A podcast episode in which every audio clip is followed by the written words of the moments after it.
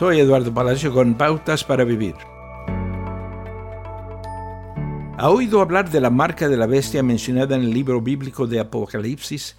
Muchos han tratado de describir exactamente qué forma tomará esta marca, pero será una señal en el cuerpo que identificará personas que no creen en Jesús. Estamos familiarizados con el concepto de marcar para establecer los linderos de una propiedad, para marcar el ganado, y en horribles capítulos de la historia los humanos han marcado a otros humanos. Pero no debemos temer ser marcados accidentalmente porque el significado de las marcas en las escrituras es específico e intencional. Si es un seguidor de Jesucristo, la Biblia dice, fueron marcados con el sello que es el Espíritu Santo prometido. Esta garantiza nuestra herencia hasta que llegue la redención final del pueblo adquirido por Dios para alabanza de su gloria.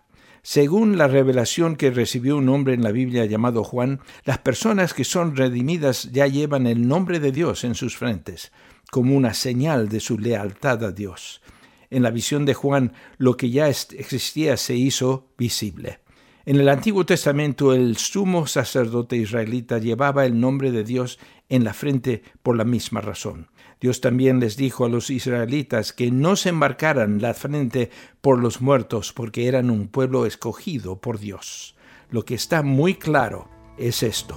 El nombre de quien llevamos es de gran importancia. Acaba de escuchar a Eduardo Palacio con Pautas para Vivir, un ministerio de Guidelines International. Permita que esta estación de radio sepa cómo el programa le ha ayudado. Acompáñenos en la próxima emisión de Pautas para Vivir. Gracias por su sintonía.